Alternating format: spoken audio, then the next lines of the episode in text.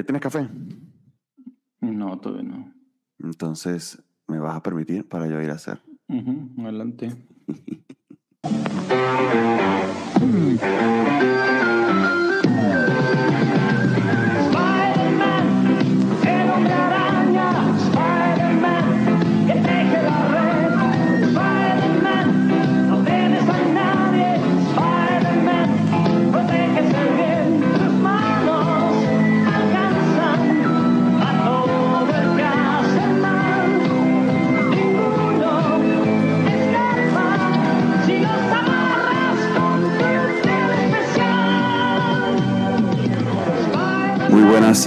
noches, tardes, madrugadas o cuando sea que estén escuchándonos amigos. Feliz año 2024. Bienvenidos a Desde el Clarín.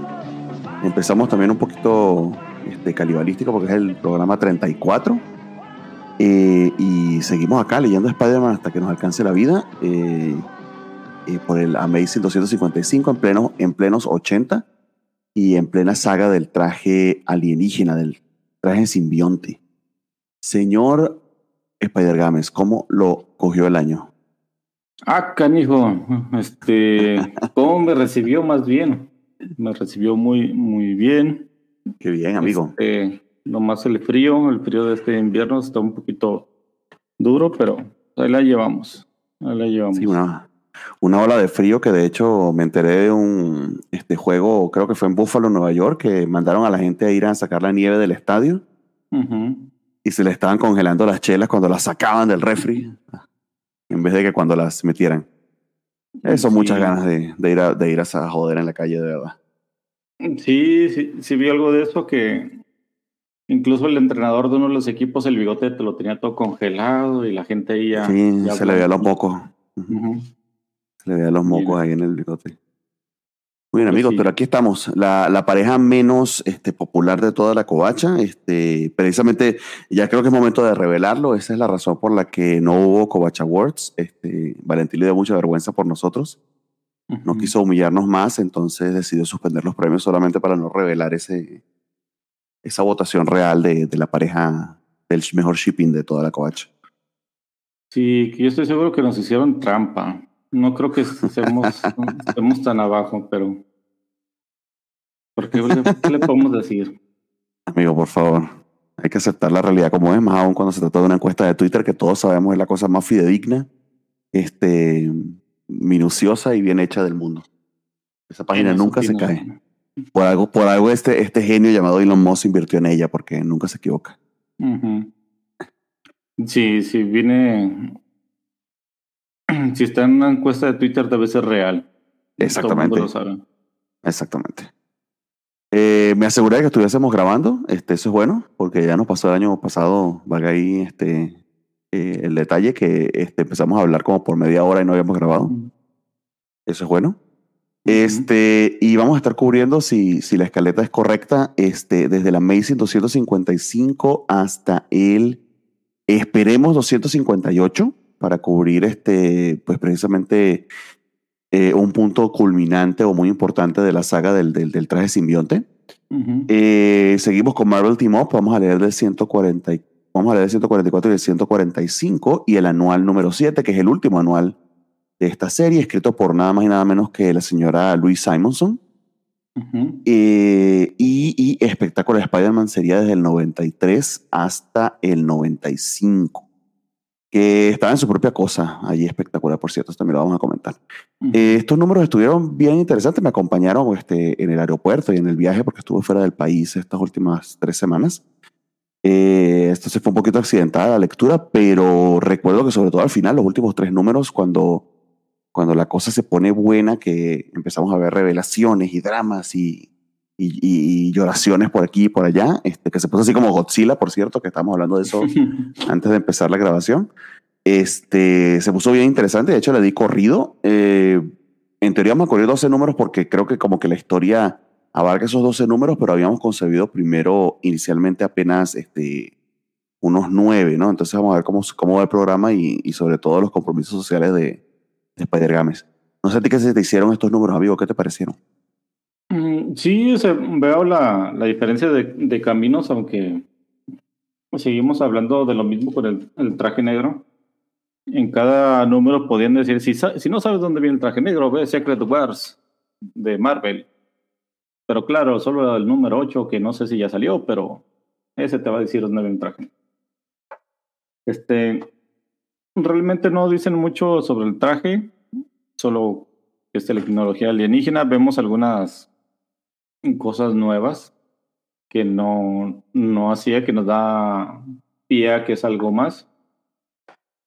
Esto es muy interesante, algunos no tanto. Regresamos a Chinatown con, ¿cómo se llama? Philip Chang. Que, Sí, entre otras cosas, sí. que es Bueno, pero que sí- por sí. fin haga algo y Sí Muy tenemos al buena final, tenemos un poquito de, de, de spoiler allí, pero sí tenemos al final, este, eh, Reed Richards sí termina determinando al menos la naturaleza del traje, que no es tecnología, sino que está vivo. Ujú. Digamos que eso es lo que le da ese twist. Y de todas maneras, es, a ver, eh, como estrategia de marketing, está, eh, de marketing está muy interesante porque todo esto se estaba publicando en el 84, a la Ujú. par que este, la gente pues iba leyendo, supuestamente iba leyendo Secret Wars, que, que imagino que sí, porque fue un gran bestseller, a pesar de que de, de, de, de- de ciertas cuitas o discusiones sobre su calidad.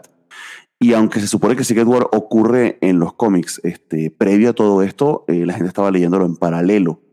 Pero Ajá. siendo el título más vendido en ese momento, tengo entendido yo, este, los de Spider-Man, este, justamente Amazing y Espectacular, era una manera de tener a la gente al menos todo un año eh, a la expectativa. Literal, empezaste enero este, viendo a Spider con su traje negro sin saber de dónde había salido y te, te tuviste que esperar este, ocho meses hasta agosto aproximadamente para saber su origen y su origen era muy ridículo. Básicamente que se tropezó en, la nave, en la nave espacial allá en Battle War y se cayó dentro del traje. Realmente la revelación de la naturaleza del traje viene en las mismas, en las mismas páginas de Amazing este, eh, ese mismo año, creo. si, si lo estoy viendo bien acá, fue, fue en octubre, pero literal estuvieron en ascuas todo el año. Eh, esto, es muy, esto es muy de cómics, de verdad. Sí, Pero- porque básic- pero divertido. básicamente encuentra una máquina de chicles que piensa que hace ropa, se encuentra un chicle negro y ese ah, se convierte en su traje durante todo, todo este año. Está, está muy, como bien dijimos en ese, especial, si no lo escucharon, vayan y denle una, una reproducción. Ah, Jim al menos una, por favor. Sí, por lo menos. Jim Shooter como que se le olvidó que, te- ajá, sí, tenemos que entregar, este, sacar el traje negro aquí y así lo consiguió, sí. Sí, qué bonito.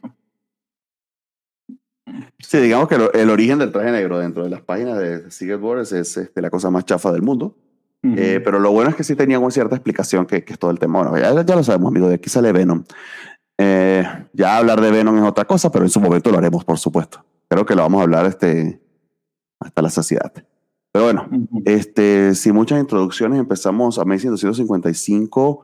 Esto está escrito por el señor Tom DeFalco, quien, quien tomó el, este, el libro eh, luego de la partida de este.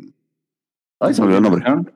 De Roger Stern, exactamente. Roger Stern sabemos que salió porque el nuevo editor Danny Finger este, no era muy de su agrado y este, le estaba forzando a hacer ciertas cosas que él no quería.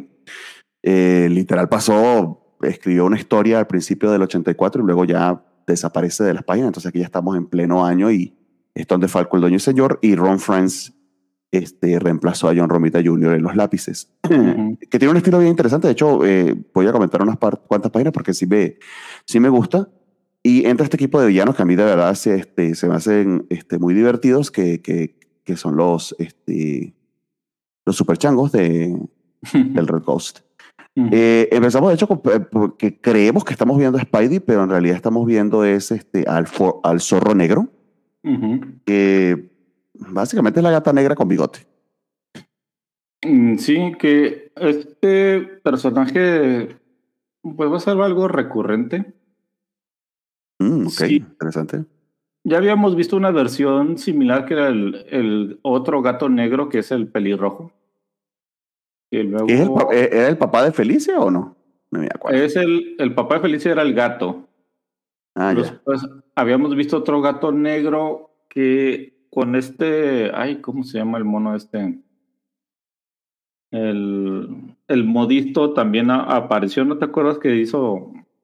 Que agarró el traje Ah, de este. Prowler. Sí, sí, sí.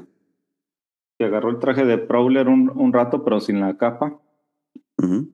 Y es el, el zorro negro, que es más este como relief, comic relief, es más cómico el asunto con él. Ok. Y va a, va a aparecer algunas veces, pero siempre es lo mismo, pues es un, un ladrón de guante blanco con, este, que contrasta con su traje negro, pero pues, eh, Y que es un viejito de bigote, vi- viejito de bigotes este, canosos blancos también. En todo caso, este, lo estaban esperando este, Red Ghost, eh, muy gracioso con el mandril este que se transforma en objetos, así como los gemelos fantásticos, ujú. y lo, lo sorprendió convirtiéndose en, un vasi- en una vasija muy lujosa. Eh, eh, hay un plot allí, básicamente, de lo que va a obligarlo este, el fantasma rojo a hacer a nuestro querido zorro negro. sí, Sabemos que, básicamente, que to- to- todos tienen un color asi- asignado, por cierto. ujú.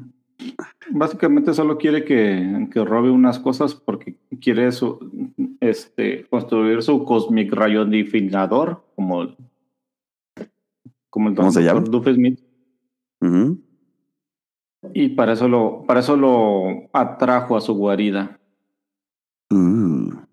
Ujú. En todo caso, tenemos a Peter que está muy, muy este, cansado y dormido. Nos hablan acerca de este pedo de Jack O'Lantern que aparentemente estaba vinculado con el Tesla este de. Ujú. Eh, nunca termina de revelarse del todo esa relación, pero, pero quedó pendiente allí del último número.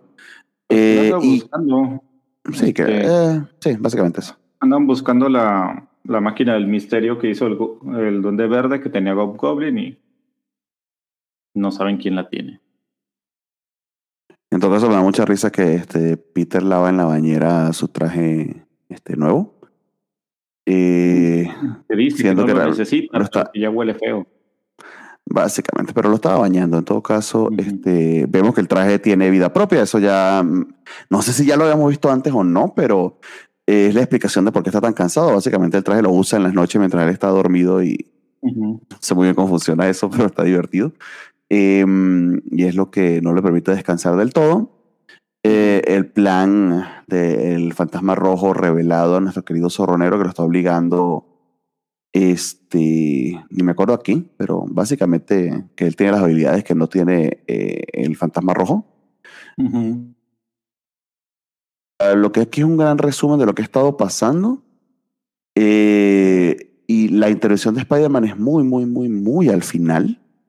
Eh, bueno, no, no era. A mí, como, como a mitad de número, diría, como por la página. Aquí estoy viendo la página 15.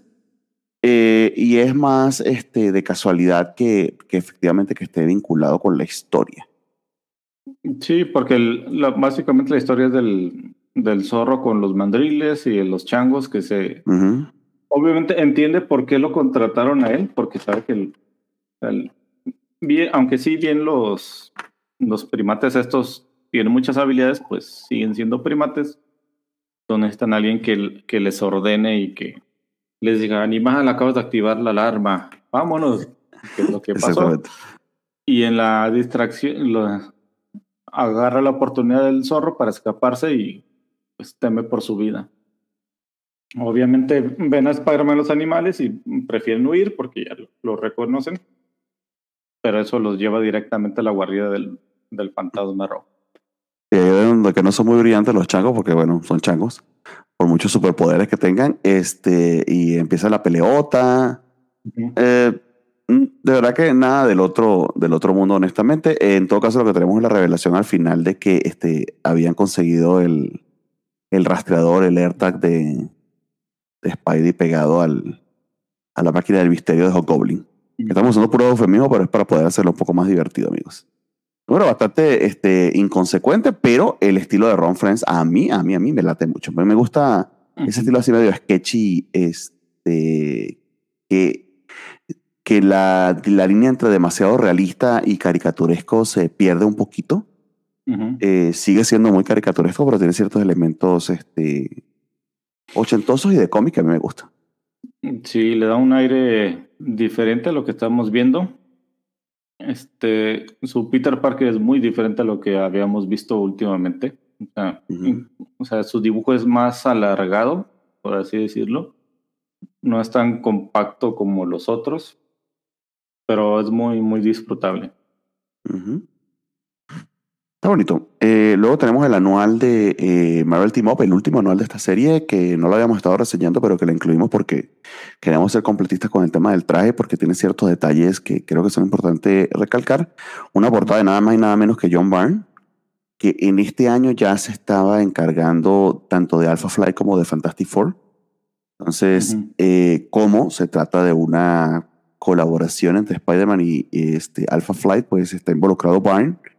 Pero honestamente el número es mucho más este, ah, Alpha, Alpha Flight que, que Spider-Man, honestamente. Sí, es, es muy. Es muy raro todo el número. Porque el, el- una parte del número nos indica que el coleccionista quiere coleccionar cosas, como ya lo hace. Como ya pero no pero no le interesa Spider-Man ni la gata, pero sí, luego saca la. Literalmente saca la este, lámpara de Aladino y su alfombra mágica para crear esto, sacar estos genios que los persiguen a ambos. O sea, está muy raro porque está haciendo todo. Este. Si quieren, si están en su fin de semana de hongos o de cosas alucinógenas, si quieren leer algo que los lleve a otro mundo, creo que este número es lo ideal.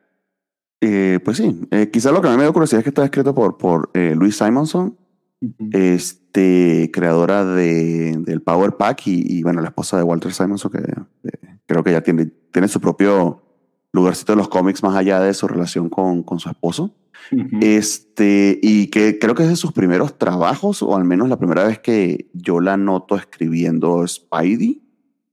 Probablemente ya haya escrito otras páginas de Marvel Team y a mí se me haya pasado, porque por ejemplo por ahí estaba también el, el debut de, de The Mateis en, en, en Spider, fue en Marvel Team Up precisamente. Y, y sí, o sea, eh, eh, es esta aventurita del coleccionista con Alpha Flight y Spidey, pero lo de Spidey, o sea, si, si no estuviese ahí no hubiese pasado absolutamente nada, sería exactamente la misma historia. En todo caso es el dramón ese este, de Alpha Flight que a todo el mundo le encanta, el de... Básicamente el hermano este que está enamorado de su hermana, de mutante francés, canadiense, y Sí. se me olvidó el nombre siempre, el, ¿cómo se llama? Este vato. no sé, la hermana es Aurora o algo así. Exactamente, que la hermana tiene personalidad doble, múltiple, está enamorada de Sasquatch. Es un dramón mutante a lo, a lo Claremont, este, que John Byrne pues explota lo más que puede durante los, los números, pero que aquí está también demasiado desproporcionado. En todo caso, eh, a mí me gustó ver a Puck porque Puck siempre me ha, me ha parecido muy divertido. Eh, me gustaría verlo en, en el MCU, por cierto, bien hecho. Eh, pero poco más que decir acá acerca del número, porque de verdad, vuelvo y repito, lo de Spidey es completamente este, extraíble del cómic, circunstancial, no tiene peso alguno. Y es fundamentalmente Alpha Flight tratando de escapar del coleccionista que fue a la Tierra a, a llevarse especímenes, entre ellos este, pues Marina, que estaba en este pedo que no sabía quién soy, dónde estoy. Este, Y el coleccionista le ofrecía ese- esa claridad existencial. Eso es todo. Sí, está, está muy, muy raro todo ese asunto. Northstar se llama el pervertido No, este está- Dios que mío. con su hermano. Sí, es, es, digo, mm, si andas ebrio o alucinado, creo que este número es lo ideal, pero si andas en tus cinco sentidos, vas a verle muchas costuras a todo. Y que el arte, aunque es cumplidor, eh, algunas veces saca un poquito de onda, este, tiene un pedito con los ojos del artista, medio cañón, este, a todos lo dibuja con un poquito de estrabismo. Y aquí pienso que una, una trama tan loca hubiese sido este, más divertida si precisamente lo hubiese dibujado Walter Simonson. Que hay veces en su Thor que se le van, este, se le van las cabras al monte bien cañón. Pero es el arte psicodélico, todo locochón y, este, y desproporcionado en el buen sentido de la palabra, si es que existe, que hace que se mantengan esos números, ¿no? O sea, cuando Ujú. se trata de una cosa cósmica alada de los pelos y, y que no sabes muy bien dónde está la acción, pero, pero que te, te lleve por mundos así hiper fantásticos, Walter Simonson es el maestro, ¿no? Entonces creo que el guion de Luis precisamente pedía ese nivel de arte y aunque no está mal, tengo que recalcarlo porque creo que se hace un buen trabajo este, este artista que estoy buscando su nombre se me olvidó, es- pues no llega a esas alturas de, de, de Walter, ¿no? Sí, aparte pues es Alpha Flight, que en ese entonces creo que tenía algo de popularidad, no al Sí. grado de los X-Men, pero este medio despuntaba porque pues, se ha mantenido desde entonces hasta la fecha de una forma u otra, Como el equipo canadiense, por mucho que los americanos odien a Canadá, parece que les dan bastante reconocimiento como país. Y que están vinculados con Wolverine porque se supone que Wolverine es canadiense, ¿no? Ujú. Se imagino Sí. que sí tuvo algo de popularidad. Quizá la cosa más extraña de este anual es que tenemos eh, una historia corta al final del número, Ujú. eh, dibujado nada más y nada menos que por David Mazzucchelli. Este, David Mazzucchelli es el artista de, de Batman este, Year One, ya con- considerada y, y obviamente una grandísima obra maestra y el, el retelling de Batman por excelencia y que, que trabajó con Frank Miller en ese número, en, ese, en esa novela, perdón, en esa serie que creo que es la primera vez que ya al menos yo lo veo dibujando algo de Marvel. Y es una historia que pareciera como un preludio justamente a Marvels, que es como este impacto que tiene el vivir en este Nueva York rodeado de superhéroes y todo el tiempo invadido por este, supervillanos, invasiones Ujú. valga ahí la redundancia, etcétera, etcétera. ¿Cómo es esto para la gente cotidiana?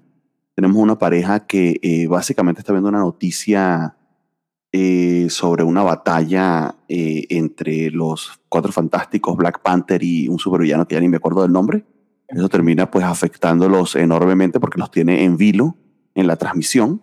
Ujú. Muy, muy hiperrealista eh, el número y sobre todo esta idea de que este, no vemos a los, a, a los superhéroes de manera directa, sino cómo los experimentarían estas personas. Pareciera como Sí. una protoidea, algo que iban a sacar de aquí, pero ya, se acaba y listo. O sea, es, es Sí. como un epílogo y nunca pasó más nada. Nunca pasó más nada.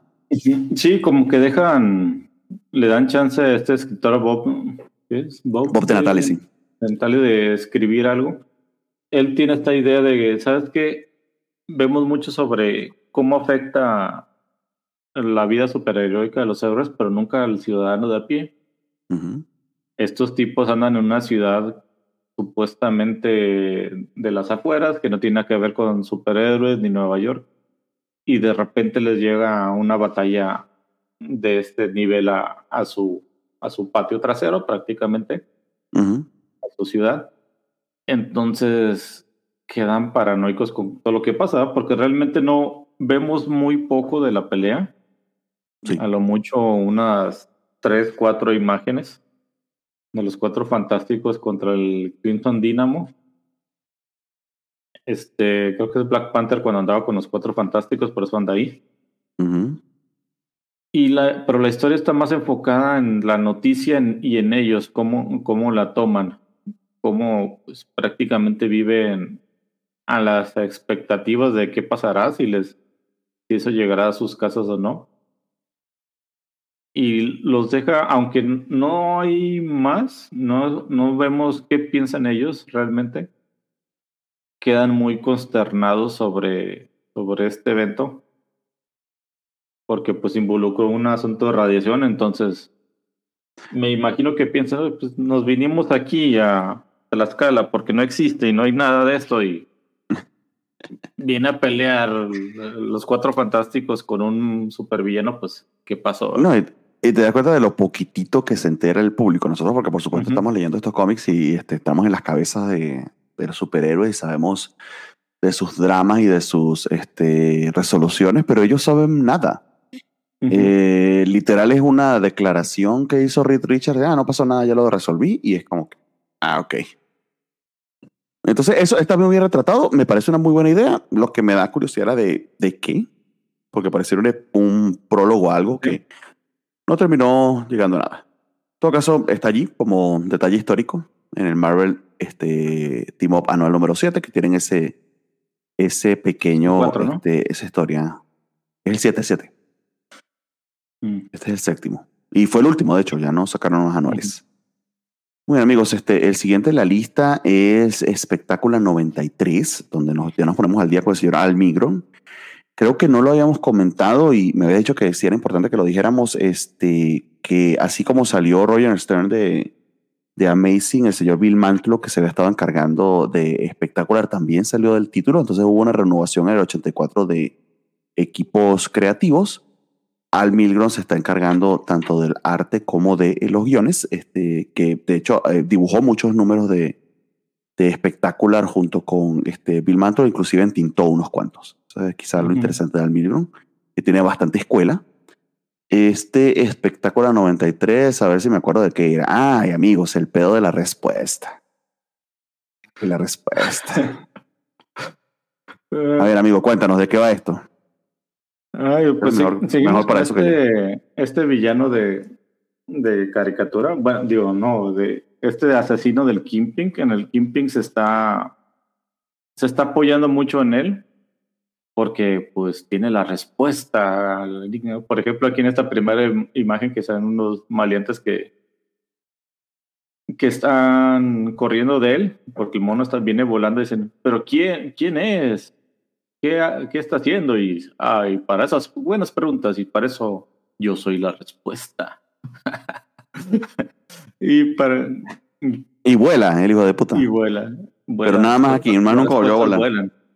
Este, Sí. pues ese juego de palabras lo llega a hacer varias veces y, y es medio divertido. Este, seguimos aquí con el romance de la gata negra y Spider-Man, no Peter Parker. Peter Parker está fuera de la ecuación. Es, el- es la tercera rueda, por así decirlo. Aunque viene con el paquete, pero pues, lo estoy viendo. Y venimos del, del episodio, bueno, el número donde se pelean con él y la gata negra ya se volvió su, su fotógrafa personal. Y tiene ese dilema moral también de que es que las fotos de la gata le gustaron a la gente, pero no son mías y yo estoy ganando dinero con ello. ¿Estará bien? ¿Estará mal? Está muy estúpido lo que están. Este, sobre todo teniendo en cuenta que eh, al final eh, son mejores sus fotos, no porque la gata negra sea muy, muy hábil fotografiando, sino porque aunque se le da chance de encuadrar. Sí, sí, porque tiene más probabilidad que dejar una cámara pegada en... no, no. Total, a la gata negra también como que se le olvida el hecho de que es Felicia Hardy y como que no le importa porque ya últimamente solo anda con su traje en su penthouse lujoso. Que no sé cómo paga, este, teniendo en cuenta que se supone que devolvió todo el dinero, pero bueno, ahí está. Pues Este, de hecho, ni siquiera, ni, siquiera está en un, ni siquiera está en un penthouse, está este, en una suite de un hotel, o sea, peor, más caro. Pues En todo caso, la, la- eh, la respuesta puede ser. La respuesta está pendiente de verlos y de, y de seguirlos porque está observándolos para un bendito plan que se supone que tiene este Kingpin. Un plan que al final, bueno, eh, yo porque me he adelantado un poquito, no termina en absolutamente nada. De verdad que la respuesta tiene de todo menos respuestas. Sí, no tienen la respuesta que buscábamos. Este, total, los, los monos Ay. estos empiezan a platicar, Piti y, y la gata, y como que rompen, dicen, ah, pues córtalos pues, y vamos. Este, y aquí es un poquito de la, del poder de magia, de mala suerte, que Peter no sabe que tiene la gata, porque dice que se le olvida que sus lanzadores de red ya no salen de la muñeca, sino de su palma, del dorso de la de su- palma. de- del dorso de la mano. A mí me suena que esto es más cansancio por lo que está pasando con el traje que lo está sacando de noche sin que él sepa. Que básicamente le está haciendo un Bill Cosby ahí. Este. Más que los poderes de la gata, porque lo que sí te deja bien claro es que la gat- los poderes de la gata solo se actúan si tú estás atacándola. Y literal, Peter está huyendo de ella. Porque básicamente tiene una discusión en la que le dice que, que necesita que este también ame a Peter Parker y lo considere porque es parte de la ecuación y ella sencillamente muy de manera muy infantil porque la gata al final es muy infantil eh, al menos en estos números este se niega sin siquiera contemplarlo Ujú. Dice, en el pastel, córtalas. Eh, sí sí se voltea con los este, brazos cruzados como la papá niñita es la y casi, y y se mata casi se mata a Peter porque anda muy cansado no sé se le olvidó que el traje básicamente que no era sincrónico sino automático Sí, bien maduro que está todo el asunto. Total, la, la respuesta llega con el Kimping y le dice, oh, no, pues, pues así están las cosas, ya cortaron los chavalos. ¿Qué? No, dice el gordo. Enamóralos. Enamóralos, dale chocolates, lo que sea, pero es parte de mi plan. Ok, bueno. Salió más romántico lo que pensaba el Kimping.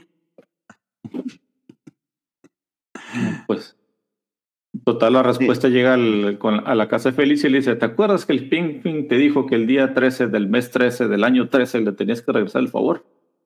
Pues es ahora. Oh, tiene razón. Y, pues, ella, por supuesto, en vez, de, en vez de decirle que no, que hubiese sido más fácil, este, Ujú. porque no tiene manera de obligarla, este, accede y, se, y, y- y finge que está siendo secuestrada por la respuesta o algo así. Ujú. Ay, Y- mío, en fin. Y pues obviamente si quieres regresar con tu pareja después de cortar, ¿qué es más efectivo que poner su vida en riesgo con una bomba de verdad? Ujú. Esa- que eso es lo que hace la respuesta. Esta es la respuesta.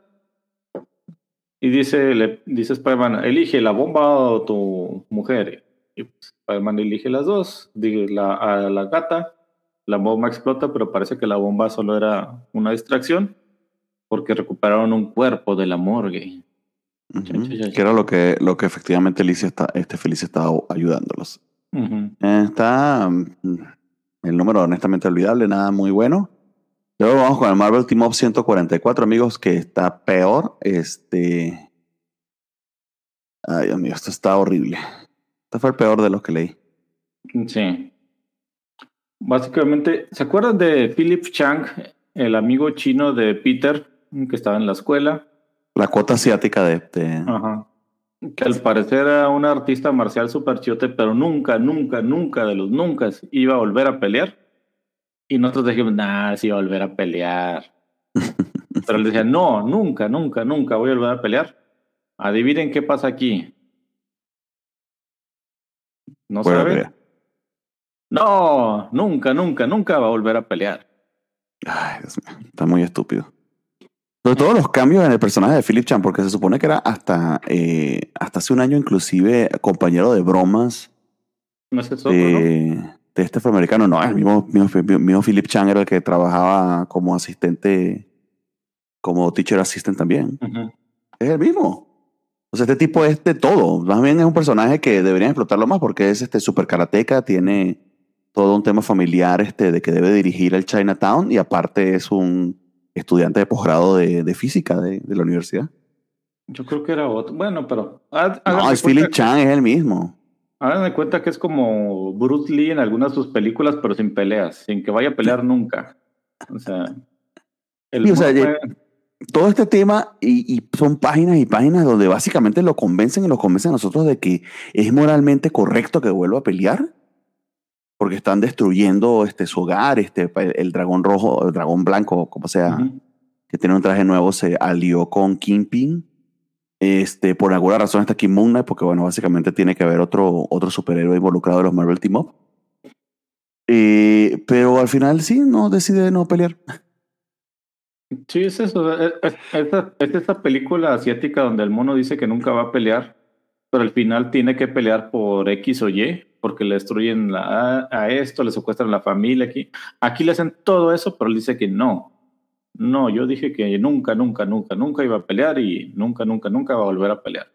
Que está bien como manifiesto este, pacifista, supongo, pero ay, o sea, como, hasta- cómic, de- hasta- como cómic de acción y de superhéroe está bien aburrido.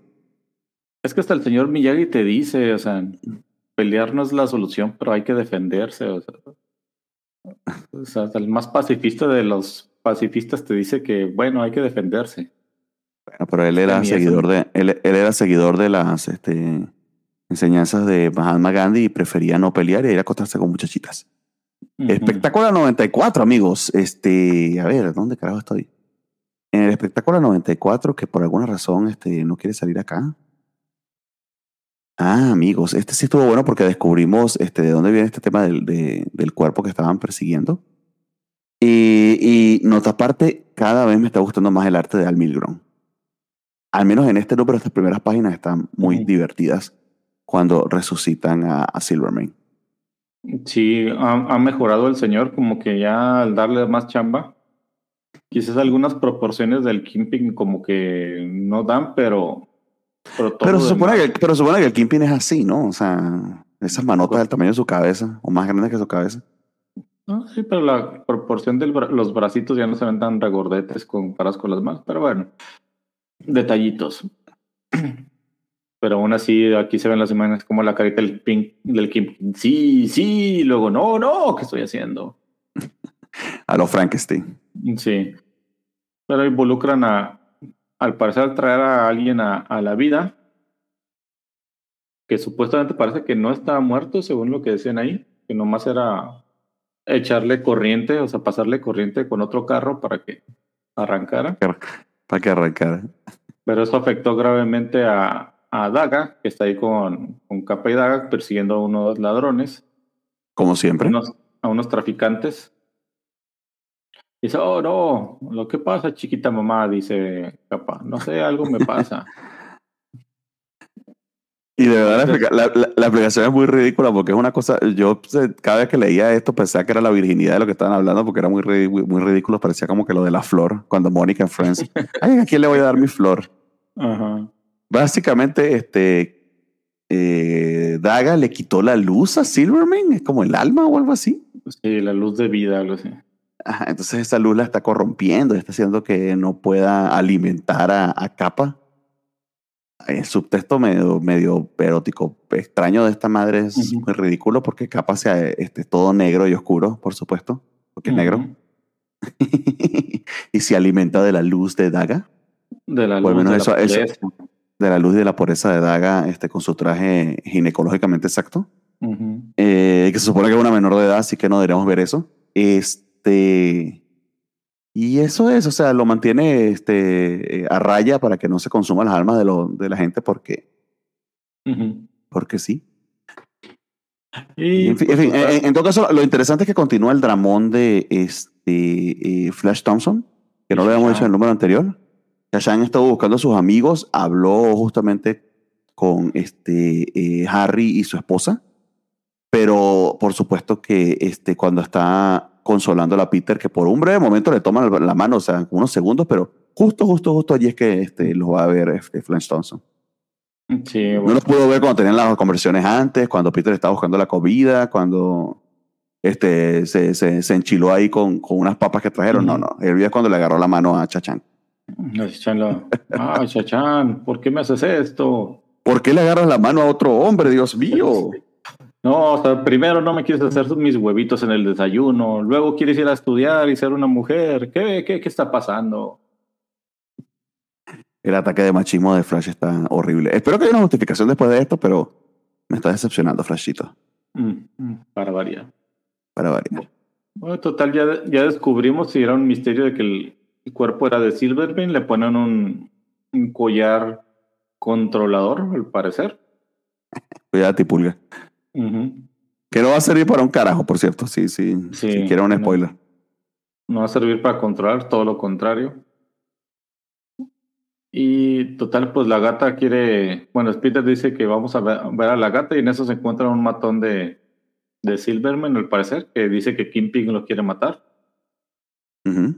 Y Que cuando así como se entera, ¿no? Por casualidad. Sí. Por casualidad, y justo ahí ven que los matones eh, que están siendo masacrados son por Silverman en su cuerpo robótico, que está totalmente loco y descontrolado. Así que no sirvió para nada el collar ese que le dieron. Eh, por cierto, que algo que tengo que comentar es que se nota acá mucho ya que las historias eh, de espectáculo de The Amazing eh, no solo que están divergiendo, sino que inclusive están este, solapándose o estorbándose entre ellas. Si hay elementos como todo el tema de Flash Thompson que inclusive este, está moviéndose entre historias para que sepas qué está pasando en el background, pero es la primera vez que veo a, a cada una de las series concentradas en algo que inclusive si lo piensas mucho, eh, se, si realmente hubiese una continuidad muy cuidada aquí, no tendría sentido. Eh, tenemos a Peter supremamente concentrado en el tema de Clock y Dagger durante todos estos números. porque, bueno, de todo esto va a derivar en que este, secuestren a, a, Dagger para ayudar a la, esposa del Kingpin. Este, y que Cloak, pues, sin tener a Dagger cerca, pues puede ser que mate a alguien. Y Peter anda, pues, muy pendiente de, de salvar a esta muchachita. Porque, por supuesto, en todos los flashes que ha hecho rememoraciones de sus novias, ella aparece como si hubiesen intercambiado más de dos palabras, pero sí aparece. Eh, pero en Amazing está pasando algo completamente distinto que lo Ujú. vamos a, a comentar ahora más adelante, inclusive diría este, más importante para la historia general de Spider-Man, y que no tiene mucho sentido que una noche salga a hacer una cosa y otra noche salga a hacer otra. Ujú. Eh, y aquí te lo venden como si pasara en paralelo. Sobre todo porque la relación con Felicia ocurre fundamentalmente en espectacular. Ujú.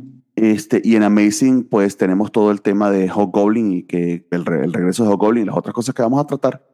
Entonces, en vez de complementarse y suceder de, de, de- de manera este, orgánica, se siente que una historia se está yendo por otro lado y está o por lo otro, y es el editor tratando de atarlo lo más que puede.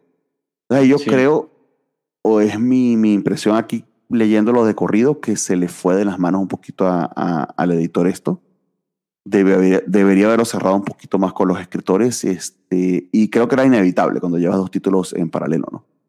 Sí, con, creo- equipo- con equipos creativos distintos. Perdón, adelante, amigo. Sí, creo que ahí no hubo mucho control. Quizás no lo pensaron tan bien, porque de hecho la gata negra aparece muy pocas veces en el Amazing Spider-Man, que es el título principal. Ujú. Toda su relación, como dices, es en, en espectacular. Y la mayoría de los villanos importantes sí aparecen allá. O sea, el Kingpin generalmente está más en el espectacular Spider-Man también. Mm, No sé si aquí eh, los escritores Al Milgrom estaban muy este, en sintonía con Frank Miller, muy cerca de él, porque las historias convergen. O sea, Eh, sí, con Daredevil. ajá, ¿por qué eh, este, la esposa de Vanessa Fick estaba así? No sé, no sé si recordarás hace tiempo que vimos a unos este, como leprosos en las cloacas y que nunca supimos qué pasó ahí, que solo salieron ahí, ah, mira unos leprosos y ya. Sí, sí. Esta es una historia de Daredevil, Ah, porque durante un tiempo la esposa de, de Fisk estuvo perdida y resulta que estuvo dentro de las cloacas con esos leprosos. Un Kingpin Ah, leproso la tenía secuestrada. Entonces, Ah, el, el, el- Kingpin de los, de los Mormon. ajá. El Kingpin, igualito, nomás que leproso y en tanga, gordo y todo. Y Daredevil con Ah. Benny Urich la rescatan y la usan como moneda de cambio con el Kingpin. O sea, digo, como que ellos dos, este Al Milgrom estaba muy, eh, muy pegado con Frank Miller y dice, oye, ¿qué onda? Ah, pues yo sí, sí. Ay, ¿qué te parece si en Spider-Man hago eso para que te vayan y lean? Pues no lo necesito, pero pues si quieres, está bien, chido. Sí, o sea que eh, básicamente por este tema de la continuidad que termina estorbando, aquí es donde más se nota. Ujú. Eh, tenemos luego el 95, que es la continuación de esto. Eh, resucitaron a, a Silverman. Eh, Silverman este, está más androide que nunca porque eh, fundamentalmente parece un Frankenstein buscando a, este, a nuestra querida Dagger. Tenemos esta portada del número, CC del número 95 que... Wow. Este... Eh, digamos que hay ciertos detalles anatómicos de Daria que están muy bien resaltados. Este, y, y el hecho de que sea una menor de edad no lo no ayuda.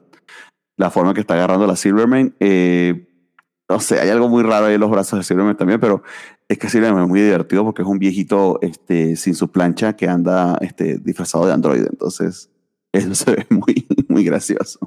Sí, imagina, quiero mi cocol. Quiero agarrar a Sí. para que me cambie la pila. Total, el En todo- Silverman. Exacto, lo volvió verga. Pero fundamentalmente porque está cansado de Spider-Man porque este, el traje se lo está violando en las noches a lo Bill Cosby. Sí, porque el traje dice, ah, quiero más, quiero más. Entonces cuando está, cuando está dormidito le sigue dando y el, el pobre Peter ni pendiente. Sí, que, que eso lo vamos a ver más adelante. Pero sí, o sea, porque supuestamente ya creo que esto es un retcon. El traje hace Spider-Man más fuerte de lo que debe ser. Pero aquí en estos números no vemos eso. O sea, lo vemos pues, prácticamente igual. No, no, de hecho peor, este descoordinado, cansado, porque no está, dur- eh, está durmiendo, al menos mentalmente, pero eh, físicamente pues está andando en las noches. Que no sé qué carajo es lo que hace el traje de la noche, puro se columpia.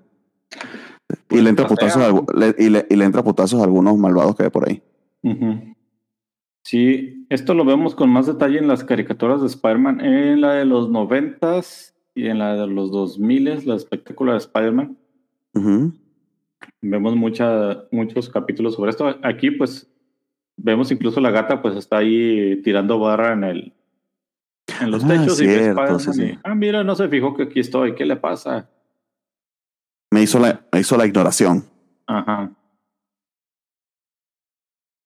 En todo caso, veremos la, involucra- la involucración de The Rose, que digamos va a ser importante en Amazing, este, con la presencia de un personaje, ay Dios mío, súper racista, pero divertido, que se llama el Puma. Eh, aquí en todo caso queda en un cliffhanger de todo este pedo a- acerca de de Silvermane este, y lo que efectivamente va a hacer con Dagger que no resolvemos sino muchísimo tiempo después. En todo caso, las proporciones a Almir se le fueron a la verga este, en este momento en el que todos están este, batallando contra Dagger. En particular, este Silverman se ve como, no sé, siete u ocho veces más grande de lo que debería. Eh, y es justamente la respuesta quien termina llevándose a Dagger para atraer a Silverman. Y ahí pasa algo que no tiene mucho sentido. Si necesitaban este, de los poderes de, de Cloak para revivir a, a Vanessa y ya la habían secuestrado, este, ¿qué les pasó que no pudieron? Hay una explicación que supuestamente Cloak está muy este, eh, cansadita y por eso no pudo performar bien. Ah, Dagger es la cosa. Ah, con lo que sea, la blanca. La blanca. este. Y that's it. O sea, te queda en un cliffhanger que vuelve y te eh, eh, reenforza lo que ya les había comentado, que es que espectacular. Pareciera no tener absolutamente nada, nada, nada que ver con, con Amazing. E inclusive, ahora que vamos con el anual número 4 del espectacular, muchísimo menos tiene que ver este, con lo que sea que esté pasando en las, en la- en las páginas principales. Que- Este anual sí fue escrito por Bill Mantlo, ¿no? Adelante. que es algo, o sea, se vuelve relativamente común ya para esas épocas, o sea, anteriormente, nunca ha tenido mucho que ver, salvo pequeños guiños, pero estaban más o menos encaminados. Cuando empezamos a leer el espectacular con Peter empezaba en la escuela y lo que pasaba en la escuela se quedaba en espectacular y su vida de fotógrafo y todo lo del Clarín se lo veíamos en el Amazing pero estaba medianamente ligado lo que pasaba uno con el otro. Aquí simplemente dijeron, "Ah, la continuidad se fue de sabático, cariño. Cada quien haga lo que quiera para ver cómo le va con su, con su número y no se preocupen. Oye, le quiero cortar el brazo a Spider-Man. Sí, no te preocupes. En Amazing ese- decimos otra cosa. Ah, que fue antes o que fue después. Bueno. Ujú. En todo caso, este, eh, está bien bonito este anual este, del 84 de espectáculo porque es la historia de cómo tía May terminó con el tío Ben e involucra, créanlo o no, un triángulo amoroso. Parece que criminal. estuvo, ajá, estuvo en malas compañías este tía May cuando era más joven. Le gustaba, le gustaba un gángster. Ujú. Andaba con un mafioso, ah, esa tía May. Tan, tan guardadito se lo tenía. Exactamente. En todo caso, a tía May este, anda comportándose de manera muy peculiar y, y eso perturba mucho a Nathan. Este, le pide ayuda a Peter, pero aún no se han hablado, Peter y, y tía May directamente. Entonces, eh, actúa como Spider-Man para protegerla sin que ella efectivamente lo, lo, lo sepa del todo. Eso sí, al menos lo recibieron en la casa, este, pero tía May anda tan este, perturbada por estas cartas que recibe que, que, que ni siquiera saluda a Peter. O sea, les pasa por un lado y les Sí. deja una nota, les deja una nota a él y a Nathan de que tuve que salir. Sí, y aparte, pues el Peter anda tan cansado, no sabe por qué que se queda dormido en el sillón y Y la tía May aprovecha ese. Sale corriendo y el Nathan pues nunca le iba a alcanzar. Y está bonita, está bonita la historia, la, la historia de lo que, por lo que está pasando Tía May, porque básicamente va a Coney Island, por ejemplo, y se recuerda en su juventud allí cuando conoció a, a Ben y no le hacía caso porque Ben era el buenote y ella quería ir a, a este, al chico malo. Y era pobre. Eres pobre, Ben. Exactamente, el chico malo le hacía regalos, este, joyas costosas que básicamente se las robó el día anterior, este, y Tía May muy inocentemente este, se las aceptaba. Eh, y descubrimos que, que, que es lo que pasa que básicamente este, los acorraló la policía en ese momento este, a Tía May y a su novio. Y eh, aunque lo capturaron a él, este, él se quedó con la idea de que May estaría esperándolo, a pesar de que había dicho que no, este, y que hizo una vida con, con Ben. Y este tipo pues salió de la cárcel y está buscándola por, por segunda vez, pero ya vemos la, la tragedia de él, de que básicamente tenía una cadena perpetua eh, y lo liberaron porque ya era muy viejito y no lo querían cuidar. Me voy a morir. Ve, ve y cuídame, si yo tengo otros viejitos. Si Sí. tienes dinero, te puedo dar un cuarto en mi ancianato por una módica cantidad. Te voy a hacer descuento, un 5%. Pero está bonita la historia, o sea, como reflexión Sí. acerca de Tia May, de, de cómo se volvió, este, del amor que sentía por Ben, era también ten- tenía un temita allí, este, redentor, y de la, digamos que del compás moral que tienen los Parker, ¿no? Ujú. Y este lo dibuja. Si viene el. Mira, ¿Quién lo dibuja? Sí, sí, claro, por supuesto. Este, ya les digo, amigos, este, Sal escrito por Bill Buscema, sí. ¿Es Sal Buscema el di- dibujante? Sí, Porque precisamente sí. era lo que iba a comentar, que el arte estaba muy bueno. Sí, es de Sal Buscema, sí. Se notan Es los rostros. Hacía mucho que no lo veíamos en Spider-Man. Anduvo, anduvo mucho en los primeros de, de Spectacular. Sí. Luego lo cambiaron al, al Marvel Team los números que no, no reseñamos y, y andaba en todos lados. ¿eh? Creo que andaba en los defensores, en Hulk, en todos lados. El, señor. Pero se nota mucho el estilo. Este, Sí. Y está muy, muy, muy bien el arte. Sobre todo esas transiciones entre los recuerdos de Tia May y la, y la actualidad le quedaron este, muy bonitos. Tenemos una historia adicional, porque por supuesto este es un anual y tiene que tener historia adicional, este, que es como de la vida cotidiana entre la gata y Peter. Eh, y que tiene muchísimo que ver con este, el hecho de que esta relación es casi exclusiva de estas páginas, ¿no? De, de, de espectacular. Ujú. Está coqueto el número, a mí se me hizo bonito. Eh, sobre todo el arte, este, en este caso es Ron Randall, eh, los rostros están un poquito más realistas este, y más interesantes. Y es fundamentalmente la gata que este, tiene una aventura mientras va, mientras Peter está esperando que haga las palomitas o algo así. Sí, un- que involucra un jarrón que todo el mundo se lo, se lo roba, pero parece que es, es una amiga de Felicia. Le dije, ah, soy yo, Felicia, tu amiga Juanita, que nunca había aparecido. ¿Te acuerdas de mí? Oh, sí, claro. Que, no- que, que por cierto eso no termina de llegar a ningún lado, al menos no hasta No. ahora, este, pero no sé si es que eventualmente vamos a tener una serie ya de la gata negra, como de hecho ya existe actualmente. ¿no? Y era lo que estaban tratando de, de plantear acá.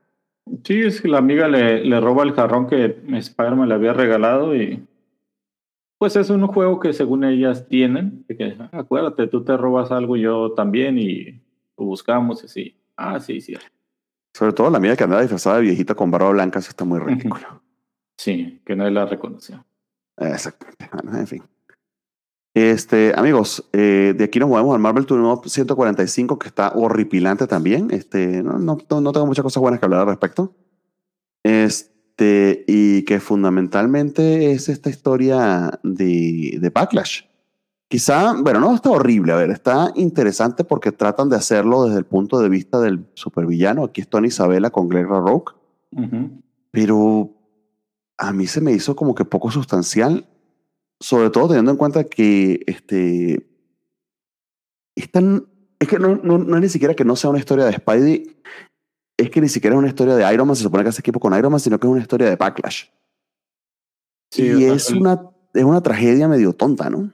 ¿O a ti qué se te hizo? Sí, es de esas de que, ah, es que el tipo realmente no es tan malo, simplemente le, le fue mal en la vida, pero pues creo que hay mejores formas de, de hacer esto, ¿eh? porque sí estamos viendo cosas sobre él, porque se volvió malo cuando era un, un científico que podía esperar más de él, Pero, pues, eh, pueden, creo que hay mejores opciones para intentar hacer eso.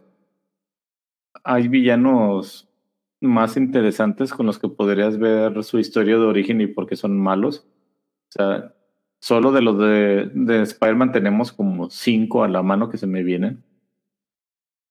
Pero el, el mono este, Eh, sobre todo porque como que siento yo que le dieron vueltas a, a- a su problema, que básicamente no, no querer reconocer este, su mediocridad o hasta dónde llegan sus, este, sus capacidades. Porque aunque ciertamente fue muy brillante el traje que diseñó y logra poner en aprietos tanto a, a Spider-Man como a Iron Man, el hecho de que se haya asociado con la magia, de que haya traicionado a sus amigos, de que nunca haya ocultado su identidad, eso hace, le trae mucha vergüenza este, a su familia y a, en particular a su padre que ya no le habla. Eh, y se burlan de él, este, pues sus amiguitos de barrio que lo reciben este, con risas en el, en el bar del pueblo. Él al final no admite, pero creo que queda como interpretación. Entonces, en ese caso, quizá sea eso y yo lo leí con mal ánimo. Este, admite que es su culpa en el sentido de que él mismo se metió en este aprieto. O sea, pudo haber escogido otro camino, este, inclusive el superheroico. Este, y él fue el que decidió ponerse al servicio de la magia porque es un tema tanto de ego como de. mm, Bueno, es ego, porque es ego y orgullo, iba a decir, pero básicamente es lo mismo. Eh, de no querer admitir de que pues sufres derrota y que además este, los aliados que escogiste son aliados que te van a traicionar o que te van a desechar a la primera, ¿no? Sí, porque básicamente nomás le rompan el traje y ya dice, "Ah, sin el traje no soy nada. Como Iron Man. Sí. No, ¿qué, qué queda si le quitas el traje? Genio, filántropo, playboy. Ah, pero en este caso, como es Roddy, pues queda Ah. Roddy. Piloto, coronel, negro. Pues sí. Ah, amigo, vámonos a lo bueno que es el Amazing 256 a 258, Ujú. este, que es esta saga del Puma, que no es que particularmente sea muy interesante el Puma como tal, Fíjate que yo tengo una teoría. pero lo que pasa alrededor sí está, a mí se me hizo bonito. Pero bueno, ¿qué- ¿cuál es tu teoría? Mi teoría es que el Puma mató a Craven. Porque, ¿y por qué es esto mi? Porque el Puma es básicamente Craven, pero con poderes. Y yo siento que a la gente le gustó más y por eso le dieron cuello, le buscan dar cuello al Craven, porque sinceramente Craven no nos dio grandes historias hasta estos momentos. Tenía algunas pinceladas. Era. No, y ya era estaba muy fastidio- fastidioso con su tema ahí de, este, Sí, del de honor. su, y corre- calibre. su corrección moral y todo su pedo. En todo Sí. caso, pues, este, el argumento pobre sería que este, el Puma no es un guayguacheo del, del cazador, porque al menos este, no, no es como creen que es un hombre blanco este, heterosexual imperialista, sino que se trata de un hombre de un nativo nativo americano, eh. americano. heterosexual y imperialista. Exacto. al menos de la raza correcta. Sí, porque si te fijas, básicamente es lo mismo. O sea, es un cazador, es un rastreador, Tiene muchísimo dinero, tiene muchísimo dinero, trabaja como asesino a sueldo. ajá, tiene una mujer le- hermosa que le hace caso. Exactamente, heredoso. Eh, eh, y, y de hecho es medio mezcla. Hecho, el Puma es medio Black Panther nativoamericano, solo que en vez de darle un reino, este, le dieron un- mucho dinero. Eh, porque de hecho, inclusive heredó ciertas este, responsabilidades con su tribu que vienen asociadas a estos poderes que tiene para transformarse en Puma, ¿no? Sí, de seguro tiene un casino también, o dos. De hecho, sí, este, sí, bien racista la cosa. Sí, y aquí vemos un poquito más de lo que se ha estado mencionando con el espectacular, de que el traje de, de Peter lo, lo agarra cuando está dormido porque quiere más aventuras. Y dice, ah, mira mi traje rojo, lo extraño, pero el negro está muy bonito, pero pues es negro. Y la gente va a no que, pensar que... no hay que lavarlo tanto, así que yo soy negro. Y pues... Entonces tenemos, tenemos a, Ro- a- a Rose que está harto ya de, este, de, de- de- de Peter y que además decide contactar a Puma sin tener la autorización de Lo cual te pudiera parecer como muy atrevido de Rose, pero fundamentalmente termina siendo muy estúpido porque ¿qué es lo que va a pasar cuando el Kimpy se entere? Pues le va a decir, ups, no sabía, perdón. Eh, pareciera que ese era, ese, era todo el plan de, de The Rose, pero pensaba que iba a ser más exitoso Puma, supongo. Eh, bien, o sea, no, no voy a decir mucho porque tampoco es que no tenga mucho sentido, está interesante. En todo caso, este, quizá aquí lo importante es la vuelta de Mary Jane, que ve muy, muy, muy cansado a Peter este, y, y decide buscarlo. Sí, que ya había regresado a Nueva York desde hace algunos números, pero no había interactuado mucho con Peter, simplemente le dijo que aquí estaba y adiós. Y no sabemos por qué. Y lo, lo más interesante pues, es la pelea esta de, del Puma, que se, que se ve realmente como un villano formidable, que ha tenido a, de Spider-Man, le disloca el brazo, viene la gata negra en la ayuda, Mm. por fin la gata negra sale en, en la Missing Spider-Man otra vez. Que estuvo bien, el- el- el- está bien el detalle, sobre todo por lo que va a pasar. Este. Eh, y lo herido que está Peter y que tiene que ver con lo cansado que está. Básicamente no duerme en nada. Eh, se entera Kingpin de todo este pedo. Eh, en todo caso, el Puma me recordó muchísimo a este personaje de, este, de los Thundercats. Que por cierto vi por ahí un post de la covacha. eh, parece que Rob Liefeld hizo una portada de los Thundercats y le quedó muy Rob Liefeld. Sí. Estaban preguntando por ahí qué le parecía. ¿Cómo se llama el que es Puma de los, este, de los Thundercats? Porque Leono es el, el líder, pero no me acuerdo el nombre del Puma, el que es grisecito. Mm, bueno, es que es, es. No hay ningún. Sí, hay una un puma, pero es Pumbara. Es la que es Puma. ¿Y el que es grisecito qué, qué, qué animal es, pues? Es, es Pantro. Ah, Pantro, ok, Pantera. Ay, perdón. Sí. Ay, amigos, qué racista yo. Confundí la Pantera con el, con el Puma. Porque yo pensaba que estabas diciendo que era Linzo, porque Linzo también tiene los bigotitos, el- los pelos aquí en los cachetes. No, pero este se me pareció a, a, a este, al, al Puma. Al, a- perdón, a la Pantera. A Pantro. Pero Pantro está pelón. Pero bueno. Ay, bueno, Pantro en su juventud, pues, antes de que perdiera la... Se parece, no mames. Bueno, total, el dibujo de. Todo- todo- todos los felinos se parecen, yo soy un bien racista. Sí. Total, aquí lo interesante es que el Puma, o sea, lo que Krevi nunca logró, o sea, el Puma encontró a Spider-Man. Le, le olió las axilas de Spider-Man y como no se puso desodorante, ya lo conseguía. Sí, lo, lo encontró gracias a sus poderes fel- felinos, justo cuando la gata lo está cuidando. La gata totalmente descuidada, o sea, esa Es que la- actitud infantil. Es que a la gata le importa muy poco Peter Parker. y Esto está bien, Ajá. eso es lo que te dejan claro. Eh, lo deja solo en el apartamento, se aparece este Mary Jane con una botellita de vino para conversar porque te veo muy cansado y el tipo en calzones. Y justo, justo, justo en ese momento ataca este, este, este pantro, el puma, perdón, pumantro.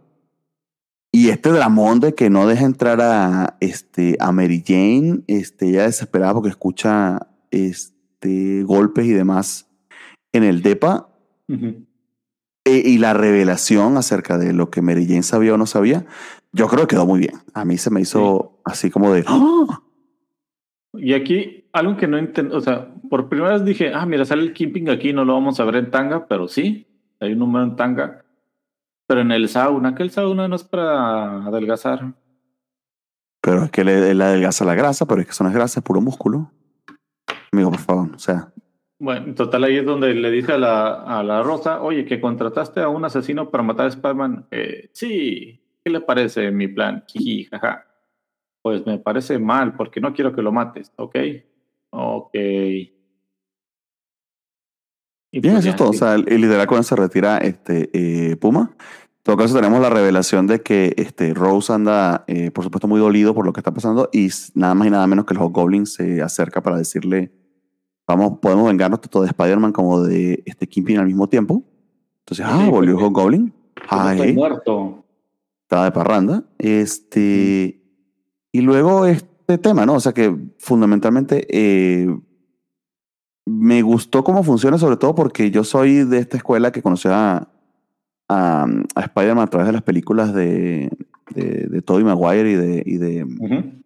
Ay, se me olvidó el nombre del director. De Sam Raimi. Ujú. Que a mí se me hace muy poderosa la cuando se da cuenta de, de quién es este Peter eh, Mary Jane, porque está rescatando la de que la aplasten este, los escombros que, que había lanzado Doc Ock, pero que ella ya se lo, ya se lo sospechaba. A mí se me, se me hace muy poderosa esa imagen de, de, de, de, de Spider-Man 2. Pero aquí en los cómics la manera en que sucede es también muy orgánica y muy lógica. Este, no sé si lo expliquen luego exactamente cómo se dio cuenta ella, eh, pero es que no es muy difícil sumar dos más dos, sobre todo de, de lo que pasó en este número. Eh, y Mary, que básicamente, Mary Jane le dice a Peter, la razón por la que yo me he alejado de ti, este, por la que no te acepté el matrimonio y todo lo demás, este, es porque yo sé que tú eres Spider-Man y temo por tu vida todos los días. Sí, y sí lo van a explicar y no lo vas a creer cuando, cuando te digan cómo fue. Ay, no, qué mal. A, mí, a, mí, a mí me gustaría que la explicación sea sencillamente que se dio cuenta porque era muy puto obvio. Este, pero está muy bueno, es, es- de verdad que el número está muy bueno.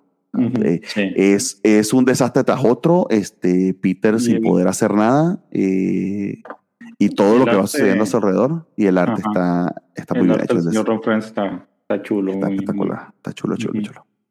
Muy bien, entonces nos vamos al, este, eh, este fue el 257, ¿no? Si mal no recuerdo. De hecho, ahí nos quedamos, de hecho, con el, con el, con el Amazing nos quedamos allí. Este, esa revelación, ese cliffhanger. Eh, saltamos al, a- al Team Up 146 por un momento que, de hecho, lo saltamos, pero nos podemos saltar nosotros. Esta cosa no tiene sentido. Ay, amigos, este eh, es Nomad. Y Nomad, si Nómada. mal no rec- el Nómada que si mal no recuerdo es fundamentalmente eh, Bucky. ¿O algo muy parecido a Bucky? No. El, la identidad original de Nomad era el Capitán América. Ah, El sí. Capitán América, sí, cuando dejó de ser el Capitán América, que lo corrió el gobierno de Estados Unidos de ser el Capitán América, Ah, adopta esta personalidad de nómada. Este, que luego cuando regresa, no, pero regresa en, a- los ochenta y tantos. Se, No vuelve no el sé. cap- se vuelve el capitán, que es el traje negro. Y esta de nómada la, la ocupa Jack Monroe, que era el. ¿Cómo se llamaba? No me acuerdo cómo diablos se llama, pero creo que aquí es este. este Ah, es- Jack Monroe. Ajá. Eh, ok. que tiene otra tiene una personalidad así todo negro con una bandera también en el pecho. Si es que estos del Capitán América todos usan banderas.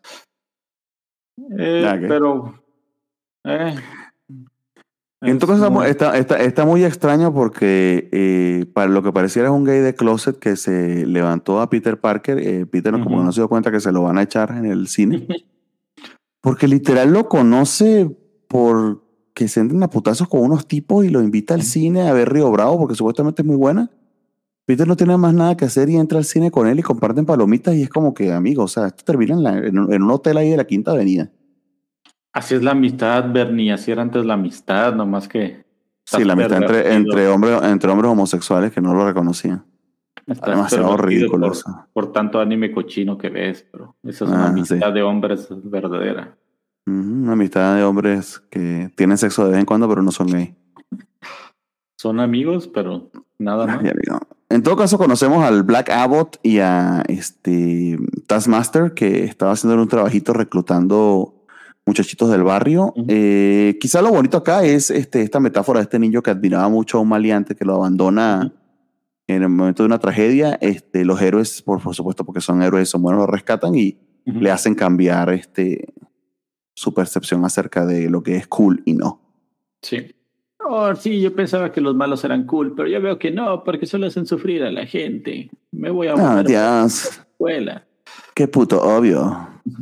Que aquí, Amigos. fíjate que el, el Taskmaster a mí como, pers- como personaje me gusta, o sea, sus poderes. Es interesante, la, la premisa es muy interesante, sí. Sí, o sea, esa capacidad de copiar cualquier cosa que vean y, y usarla a su favor. Obviamente con sus capacidades este, maximizadas de un, de un humano normal. Pero siempre se me pareció muy chido. ¿No, no tiene super, el, el suero de super soldado Taskmaster? No, yo No. pensaba. No, simplemente es un mono que puede copiar las habilidades, o sea, los movimientos de la gente. Tiene, ¿cómo le llaman? Memoria de reflejo. Tiene lo mismo que tiene la, la Maya López de, de Echo. Se supone que ella también tiene lo Ah. mismo. Ay, Dios, no he visto Echo. Que, bueno, creo que en la, Ah, serie, en la serie no tiene eso, que es una de las quejas de, de Jorge González, que sufre Ay, mucho. Jorge, Jorge- Jorge, si no es, ese- Jorge, si no es un cómic animado, él no le va a gustar. No, es que sufre mucho con eso porque le gusta mucho el personaje y sufre más porque le dieron los poderes del Fénix en un momento. Pero eso lo hicieron en los cómics. Sí. Bueno, en fin. Amigos, este, este, en todo caso, Marvel Team Up está bien atravesado. Este, Peter tiene su flink ahí con este, Nomad y tienen sexo homosexual. Eh, pero en todo caso, volvemos luego a este, Amazing con el cliffhanger donde nos habíamos quedado y esto se puso muy bueno.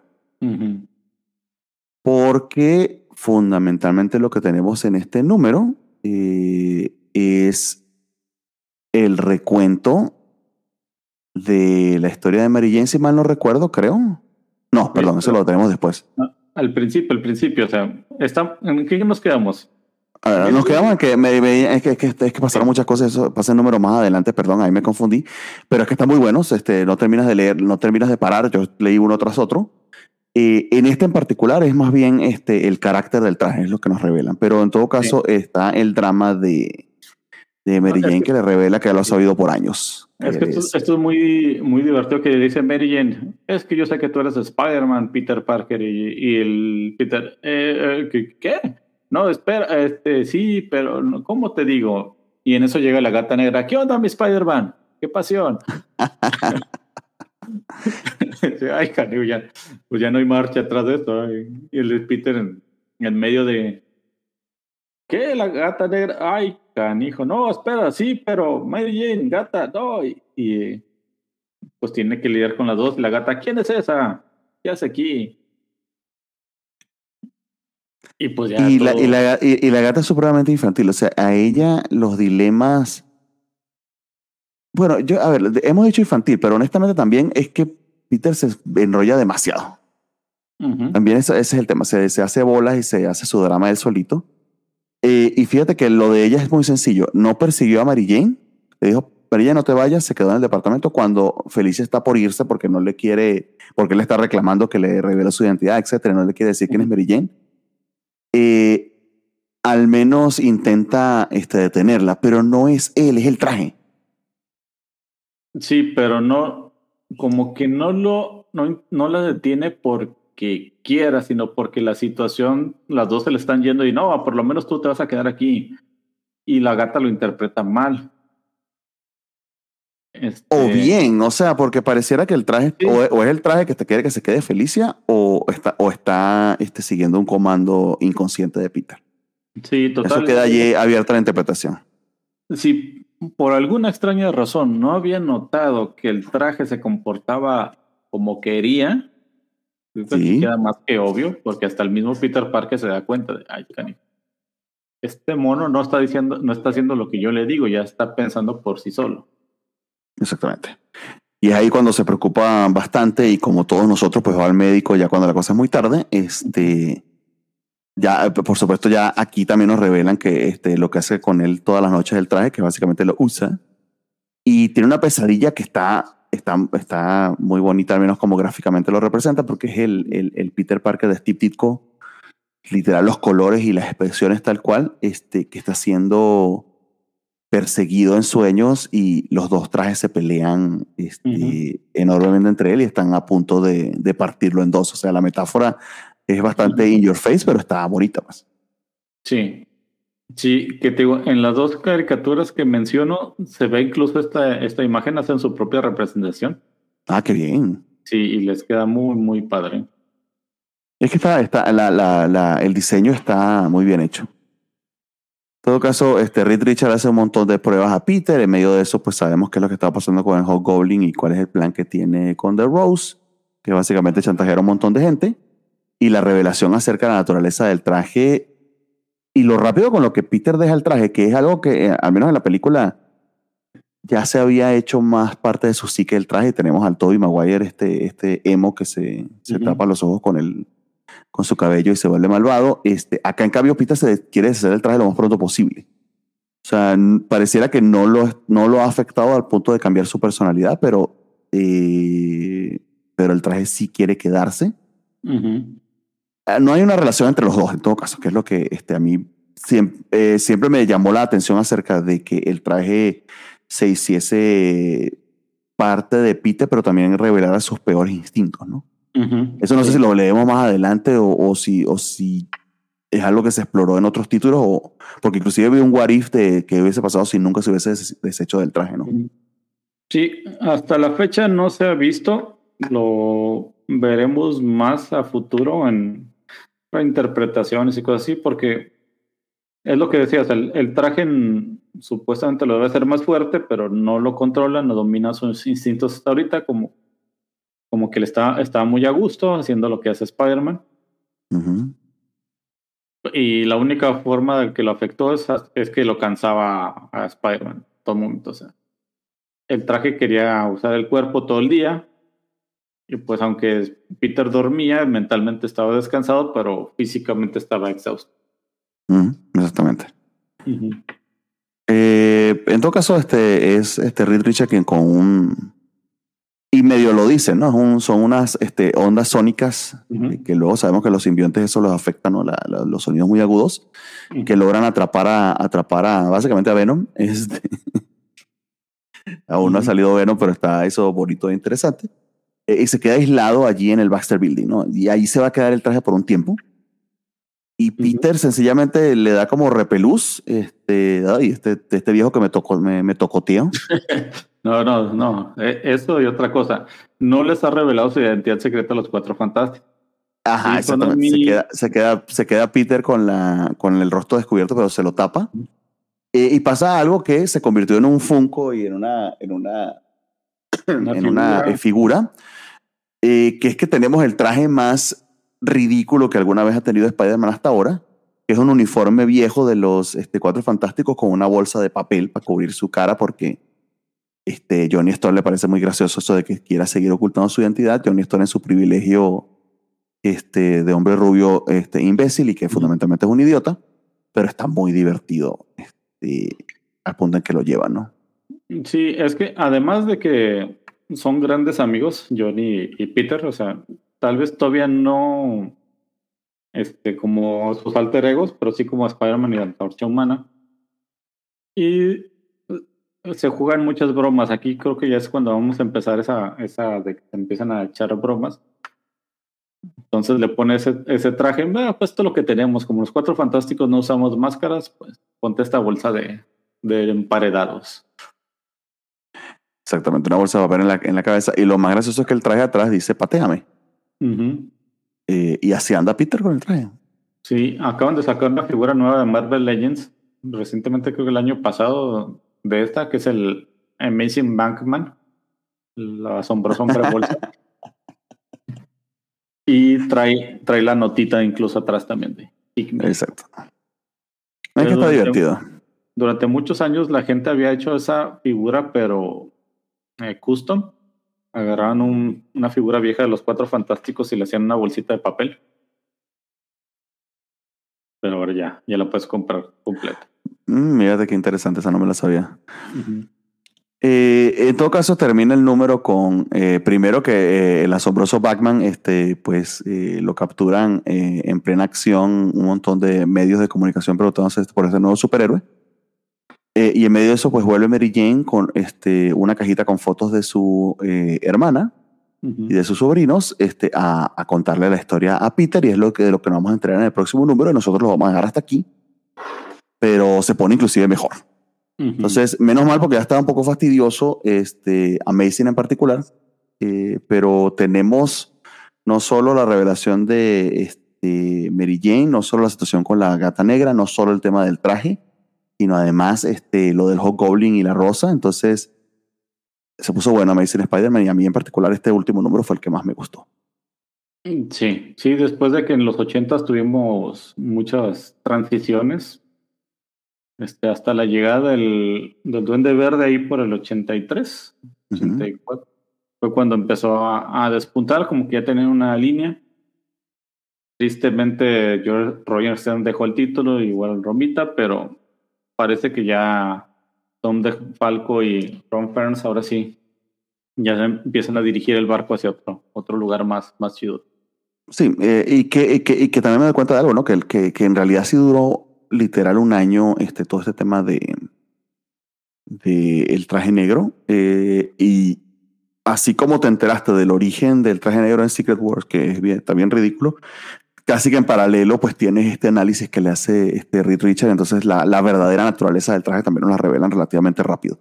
Entonces fue un año bien interesante, este, el 84, y pasaron muchísimas cosas. Eh, y nada, yo estoy divirtiéndome, o sea, sí, con todo y todo que eh, hay ciertas cosas que ya me he spoileado, como por ejemplo la identidad del Goblin, que con cuánto lo lamento. Eh, al menos este, la manera en que este, Mary Jane eh, le revela a Peter y su historia no, yo no la conocía, menos no a detalle, y, y, en el próximo programa lo comentaremos y estuvo bien, bien entretenido. Uh -huh. Entonces, eh, eh, con eso terminamos, amigos. Este, no sé si tengan algún comentario, chiste, anécdota, algo final eh, sobre estos números, estimados. Este, no, creo que fue algo interesante meter los Marvel Team Up, aunque desgraciadamente no nos han tocado de lo, de lo bueno. Creo que lo bueno ya lo pasamos y ya no nos vamos a poder regresar pero pues el experimento está interesante. Este, sí, esta, estas dos direcciones que lleva el espectacular y el amazing, o sea, te sirve si solo podías comprar una de las dos. Uh -huh. Si solo podías comprar una de las dos, pues no había tanto problema porque no había, sí ha habido empalmes, pero son muy poquitos los que ha habido de que ahora vete para acá y ahora vete para acá. Pero si eres fan de un, de un equipo creativo o de cómo llevar una historia hacia un lado, pues nomás tenías que comprar alguno de los dos títulos, no era necesidad de los dos. Y eso ayuda bastante al bolsillo de un joven de 15 años que solo tiene 50 centavos para gastar en cómics al mes. Eh, sí, al menos, pero sí te quedaba la, la curiosidad acerca de qué estaba pasando. Uh -huh. Y ciertamente eh, a Macy se puso un poquito mejor que espectacular uh -huh. verlos en estos números vamos a ver, vamos a ver cómo, cómo evoluciona este, en el siguiente. Uh -huh. Entonces, bueno, amigos, volvimos, este, empezamos 2024 con fuerza. Vamos a ver si terminamos los 80 este, pronto este mismo año. Esa sería la meta. Eh, y nada, pues este, continúe leyendo con nosotros. Este, la semana que viene, en teoría, a ver si lo. Creo que ni siquiera lo he puesto a ver. Creo que no. Pero en teoría deberíamos leer desde la Amazing 259 hasta el 262, espectáculo del 96 al 98. Mm. Estoy aquí en lo correcto. Y no hay Marvel Team Ups aquí atravesados. Son poquitos números, pero se pone bien, bien bueno, que sería todo esta, este bloque de acá. Este, y que fundamentalmente ya me he leído como la mitad, pero que es el, el, la vuelta del Hobgoblin y, y, todo este tema de Mary Jane que lo vamos a seguir este, uh -huh. a detalle. Entonces, eh, nada, estén atentos si nos están acompañando la lectura para que vayan haciendo eso allí por, por adelantado o, bueno, este, se enterarán de eso cuando salga el programa. Sí, por Adela, porque en los ochentas, en esta época se pone muy, muy buena la cosa. Hay muchas historias y tramas muy interesantes que definen al personaje en ciertos aspectos entonces hay que, hay que ponerles mucha atención. Sí, señor. Ah, bueno, está bueno, se puso buena la cosa. Uh -huh. Bueno, amigos, entonces cuídense mucho. Estamos este, aquí con ustedes, eh, acompañándolos en la lectura de, de Spider-Man y no nos hemos muerto. Aquí seguimos, sigue desde el Karim. Aquí seguimos. Voten por nosotros en los próximos Covacho Wars como la mejor pareja. Sí, eso no va a pasar, amigo. Y mejor programa continuo, que sí somos continuos. Sí, a diferencia de otros programas que ganaron, pero bueno. Uh -huh. En fin, quién sabe qué va a pasar con estos coaches, bueno. Cuídense mucho, amigos. Un abrazo. Bye. Bye, bye.